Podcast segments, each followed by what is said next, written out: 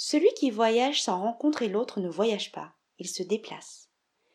Alexandra David-Néel, écrivaine et exploratrice française.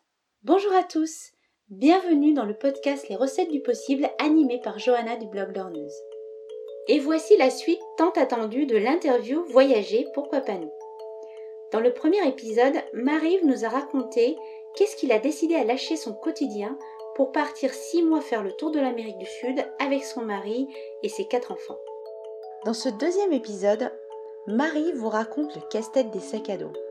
Comment on choisit l'essentiel lorsqu'on prépare un sac à dos pour six mois de voyage? Vous verrez également ce que Marie et son mari ont souhaité partager à travers ce périple avec leurs enfants. La préparation des sacs à dos, ça a été quelque chose? Donc voilà, j'aimerais bien avoir un, que tu nous racontes tout ça. Donc après, une fois qu'on avait fixé l'itinéraire, ben, ça a défini le matériel dont on avait besoin. Oui, C'est-à-dire qu'on savait qu'on n'allait pas faire de, très haute montagne, par exemple, mhm, euh, mhm. qu'on allait faire plutôt de la moyenne montagne, qu'on allait être euh, au bord de la mer, dans les Andes, sur les plateaux, euh, dans la pampa. Voilà, donc il fallait du matériel polyvalent plutôt que technique, vraiment. Et puis, ben, bon, voilà, on a acheté deux tentes, euh, puis on a, on a acheté des chaussures qui marchent bien et qui durent longtemps, si possible. oui, oui. et, puis euh, des sacs à dos pour les enfants. Nous, on a réutilisé nos sacs à dos d'il y a 20 ans, qui à l'époque pouvaient durer 20 euh, ans. oui, oui. et, voilà. Et on s'est équipé, et puis on est parti. D'accord. Et bah, ça, c'est, enfin, ça, c'est assez incroyable parce que moi, tu vois, j'ai du mal à partir sans prendre ma grosse valise de 25 kilos. Et j'ai vu les photos des sacs à dos, de tout. Enfin, je mettrai les photos hein, sur, en vidéo euh, euh, sur la chaîne YouTube. Mais enfin voilà, c'est euh, vous avez vous avez ramené l'essentiel, voilà. Et il y a eu des, est-ce qu'il y a eu des choix douloureux sur ce qu'il fallait trier ou pas trier ou des incontournables dans le sac? Non, parce que alors voilà, le problème c'est qu'on allait passer aussi bien euh, de, de température tropicale à, du moins 10 ou enfin voilà, donc c'est vrai qu'il fallait euh, des choses qui étaient qui étaient euh, quand même assez polyvalentes. Mhm. L'indispensable, bah, c'est c'est le blouson imperméable. Euh, type Gore-Tex pour pas le citer, la polaire et puis le maillot de bain mhm. et, euh, et le jean euh, ou le, pantalon de rando en fait. Mais c'est vrai que tout a été mesuré, c'est-à-dire qu'on avait quatre t-shirts par personne, on avait des slips aussi, c'est-à-dire qu'on avait prévu de faire à peu près une à deux euh, machines par semaine. Ouais. ouais, Donc il fallait avoir à peu près 4, 4 à 5 jours d'autonomie. Donc ça c'était pour le linge. Mhm. Alors après du linge hyper polyvalent qui permettent quand même de s'habiller si on devait aller un peu au restaurant euh, tout en étant à l'aise pour marcher. Bon le jean hein, concrètement.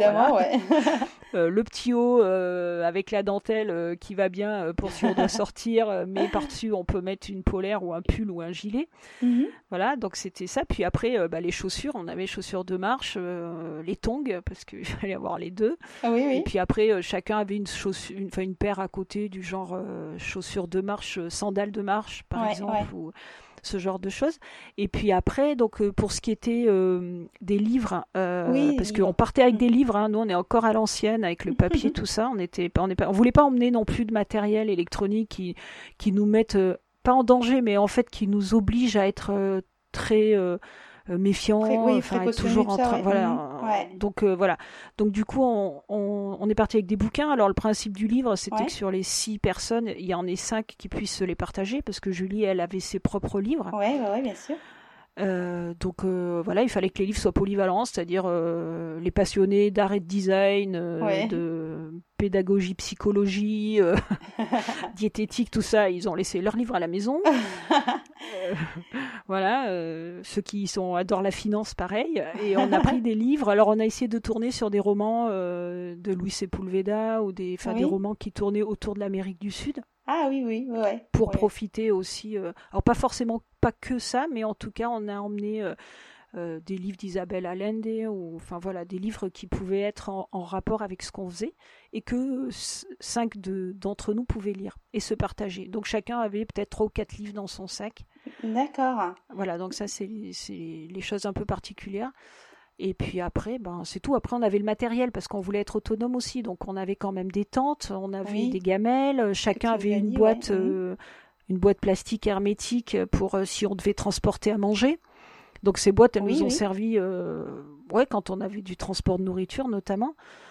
chacun avait, enfin voilà, qu'est-ce que je vois de plus Ouais, son, son, son opinel ou son laïeul. Enfin voilà, chacun avait son couteau, sa boîte, son gobelet pour le thé. On avait un thermo. Euh, des casseroles, alors qui nous auraient pas permis de nous nourrir vraiment si on avait eu besoin, mais en tout cas qui nous permettaient au moins de faire chauffer de l'eau en cas de, voilà, si on restait bloqué quelque part, puisqu'on savait qu'on allait être isolé dans certains endroits. Donc, qui aurait permis de faire bouillir de l'eau ou des choses comme ça. Donc, des petits volumes. Hein. C'est nos casseroles d'il y a 20 ans qu'on avait pour deux. Donc, pour six, ça, ça révisait tout de suite. Mais, mais voilà, on pouvait faire des pop-corn dedans. On pouvait faire. Les premiers secours étaient, euh, étaient accessibles, en tout cas. Donc, vous aviez une petite maison dans, dans, dans les sacs à dos et euh, jusqu'à jusqu'à la bibliothèque. Quoi. Tout était pensé. Euh, voilà, tout a été vraiment euh, pensé et identifié, c'est-à-dire que chaque paire de chaussettes a été brodée euh, au nom, enfin au nom ou à la couleur, parce qu'on s'est donné des codes couleurs, on n'est pas très bon en broderie. Euh, voilà, chacun, alors, il y avait les chaussettes rouges, enfin que la marque rouge, la marque jaune, la marque bleue, enfin vraiment chaque objet est devenu unique et chacun a dû prendre soin vraiment de ce qu'il avait dans son sac. Oui, c'est ça. ce qui n'est pas le cas à la maison. Voilà, ce qui n'est pas le cas à la maison, là on se rend compte et on verra, enfin je sais pas si on mettra les photos, mais on verra l'état des de certains objets ou de certains vêtements à la fin du périple. C'est impressionnant, mais mais ça a quand même tenu six mois tout ça. Voilà, exactement. mais là, on se rend compte de la valeur des choses et euh, enfin voilà, de, de, chaque objet euh, dans ces circonstances-là, en fait. Hein. Ouais, ouais, c'est ça. Ouais. On avait euh, ce qu'on appelle des bœufs, là, en fait, ces espèces d'écharpes qu'on met autour du cou, enfin bandeaux qui servent autant en tour de cou qu'en en foulard ou tout ça. Euh, on en avait cinq, six identiques là qu'on avait pris à la chartreuse. Mmh euh, avec chacun, là on avait brodé nos initiales sur chacun, enfin chacun avait le sien et c'était l'objet à ne pas perdre parce que c'était vraiment l'objet qui protégeait le cou, qui nous permettait dans la poussière de nous masquer le visage, mhm, euh, mhm. qui nous permettait de tenir les cheveux, enfin voilà. Et là c'était vraiment l'objet où tout le monde avait le même euh, et, et, que personne n'a perdu. En fait, c'était vraiment euh, ah, mon bandeau, mon bandeau, mon bandeau chartreuse, il est où? Je ne pas le perdre. Alors qu'à la maison, on passe notre temps à perdre des choses. Mais... Voilà, alors qu'à la maison, euh, c'est tout se prête. Enfin, on a, on a des plusieurs blousons par personne, plusieurs mmh. paires de chaussures par personne. Enfin, je veux dire, même des objets qu'on pourrait avoir en un seul exemplaire qu'on a en deux, trois, quatre exemplaires et du coup des fois on perd, il, se, il se peut qu'on perde un blouson sans même s'en rendre compte. Euh, là, la moindre paire de chaussettes, elle manque parce que ben, après, il faut mm. porter les chaussettes plusieurs jours d'affilée. Quoi. Euh, ouais, ouais, ouais. Avant de partir, en fait, ce que je voulais savoir, c'est euh, qu'est-ce que vous vouliez partager en fait de, de l'Amérique du Sud avec vos enfants? Parce que vous y êtes déjà allés et j'imagine que bah, quelque part il y avait des choses que vous vouliez transmettre à vos, à vos gamins là-bas. Bah, voilà, donc déjà effectivement, euh, euh, c'est quelque chose qu'on avait vécu euh, ensemble tous les deux, Claude et moi déjà. Mhm. Donc, donc nos enfants sont aussi à tous les deux, donc on voulait faire ce pont, ce, ce lien en fait. Donc c'est vrai que c'est pour ça que peut-être qu'on a choisi plutôt cette destination qu'une autre. après, il y avait aussi une part euh, aussi euh, entre guillemets de facilité euh, dans le sens où, moi je parle l'espagnol. Oui, donc voilà, c'est vrai que ça, ça aide par rapport à l'Asie par exemple. Où on aurait pu aller dans un pays anglophone, mais c'est vrai que l'Asie et tout ça, ça aurait été moins moins facile.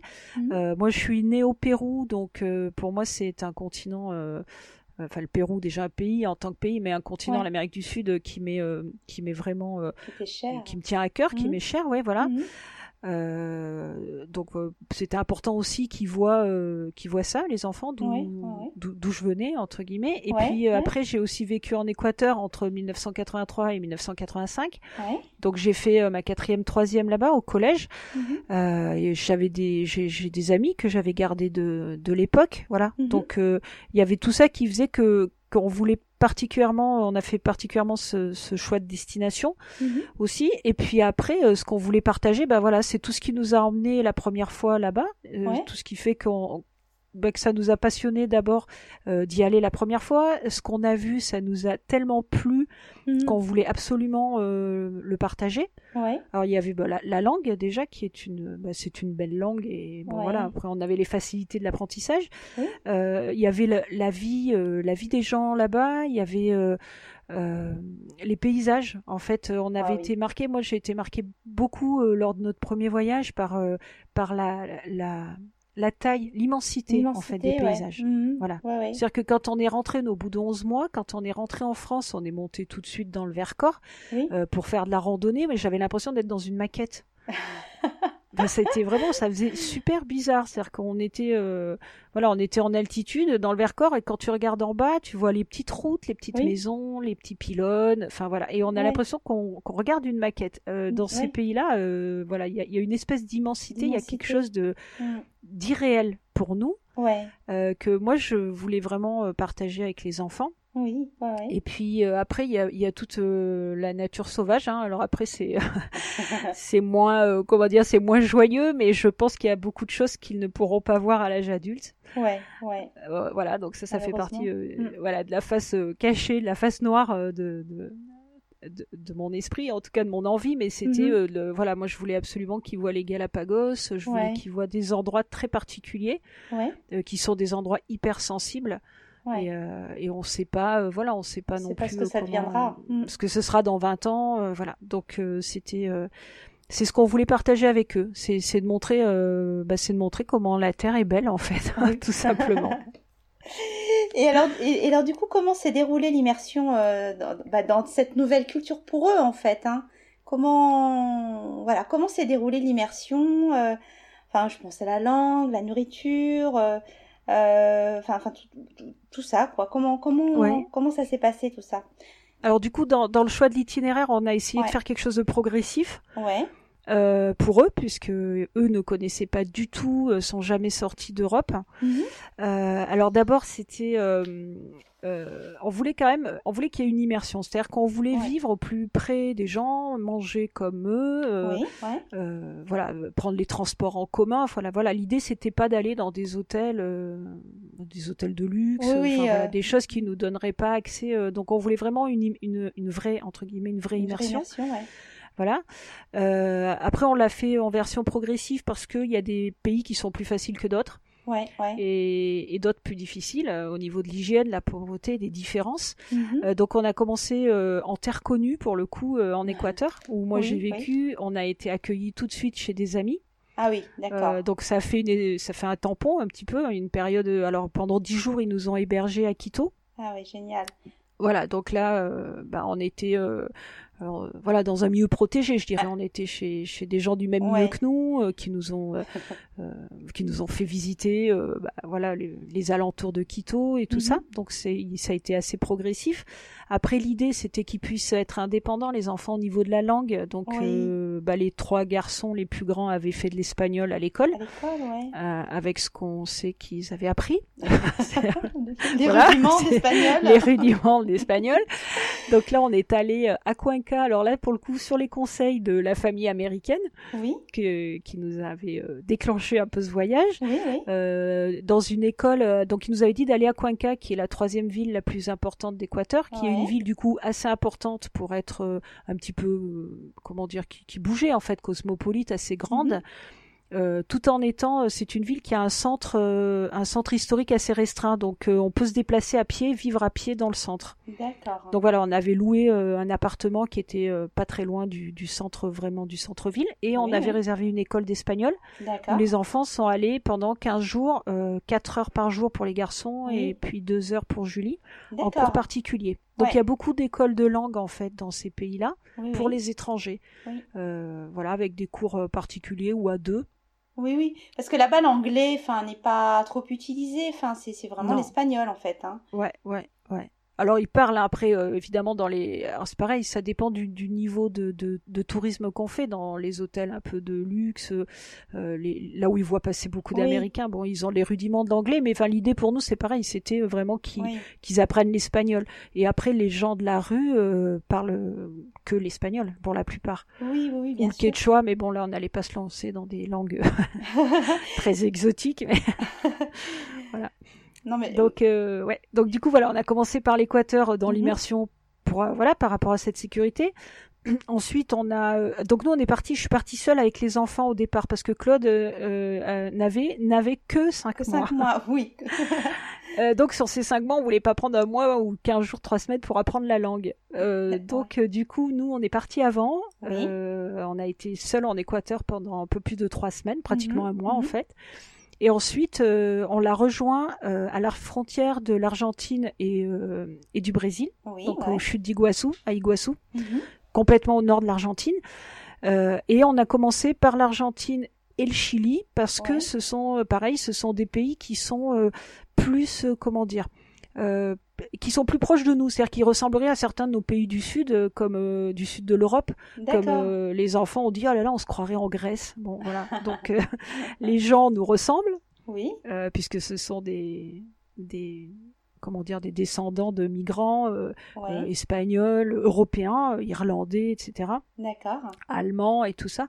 Donc les gens nous ressemblent. Il y a une différence physique qui est moins marquée quand même. Mhm, mhm. et puis Ouais, et puis ce sont des pays qui sont euh, euh, mieux aménagés, c'est-à-dire on peut plus facilement boire l'eau du robinet au niveau de l'hygiène, euh, le circuit routier est un peu plus développé, etc.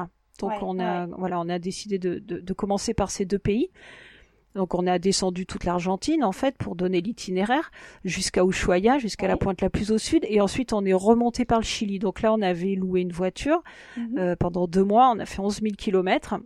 Euh, voilà, donc après euh, peut-être qu'on développera le voyage, mais mais voilà, du coup c'était ça ressemblait un peu plus. Alors c'était de la piste. Hein, après quand on, on, sort des villes, ça ressemble plus du tout à ce qu'on peut connaître, mais mais c'est vrai qu'au départ surtout le, fait de, ressembler aux autres personnes est plus facile à assumer en fait. on passe moins pour des étrangers, pour des touristes. Oui, parce qu'on vous, on vous, repérait dans les rues de toute façon. Enfin, c'est ce que tu avais raconté, c'est qu'on. Ouais. Donc vous étiez l'objet de, plein de curiosités, euh, enfin notamment je, repense à l'épisode T'as des coiffeurs. Euh. oui. Mais bon. Oui, c'est ça, c'est que on se rend pas compte parce que ici on se ressemble plus ou moins tous. Mhm. Donc on se rend pas compte euh, ce que c'est que d'être différent, mais c'est vrai que dans ces pays-là, enfin, il y avait déjà un problème au niveau de la taille. Ah C'est-à-dire que nous, les garçons sont grands, ils mesurent tous plus d'un mètre 80. Mhm. Euh, là-bas, les gens mesurent entre un mètre 50 et un mètre 60 pour les plus grands. Donc, euh, enfin, dans une masse, dans une foule, on dépasse, enfin, les garçons particulièrement dépassaient vraiment. Donc voilà, il y a ça. Puis il y a le, physique. On est blanc, très blanc.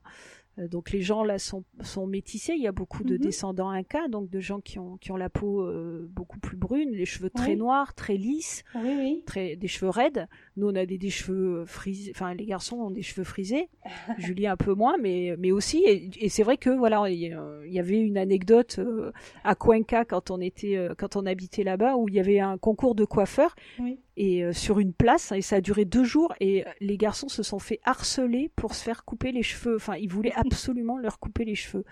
Et ils ont craqué, il y en a deux qui ont craqué et qui se sont fait effectivement couper les cheveux. Euh, ils étaient tout fous, les coiffeurs, parce que tous les autres cheveux, euh, ben ouais, sont quand même, euh, je dis pas qu'ils sont tous identiques, mais c'est vrai que voilà, ils ont le même type de cheveux et nous là des cheveux plus fins, frisés, enfin voilà, c'était pour eux, c'était donc bon voilà, ça c'est des différences. Alors c'est pour ça qu'après on a fini par les pays andins, c'est-à-dire qu'on a fait une boucle et on est revenu donc après sur la Bolivie, le Pérou mmh. et l'Équateur qui sont des pays euh, voilà où la, différence est, beaucoup plus euh, marquante. Mais là on était euh, déjà ça faisait quatre mois qu'on voyageait cinq mois enfin oui quatre mois à peu près.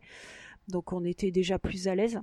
Oui oui, donc voilà ouais. pour l'immersion on avait choisi ce circuit. On est reparti bon de Colombie ou aussi en Colombie. Bon après c'est plus mélangé. Mm-hmm. c'est eux ils sont déjà mélangés entre eux.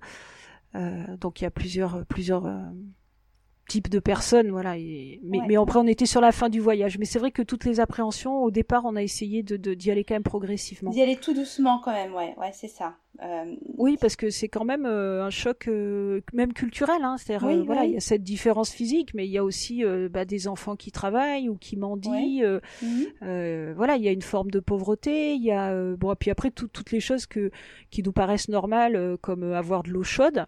Ben, là-bas, c'était pas si évident que ça. dans les douches, enfin voilà, des choses comme ça. avoir bah, Internet, Internet à volonté, c'était pas du tout comme ça.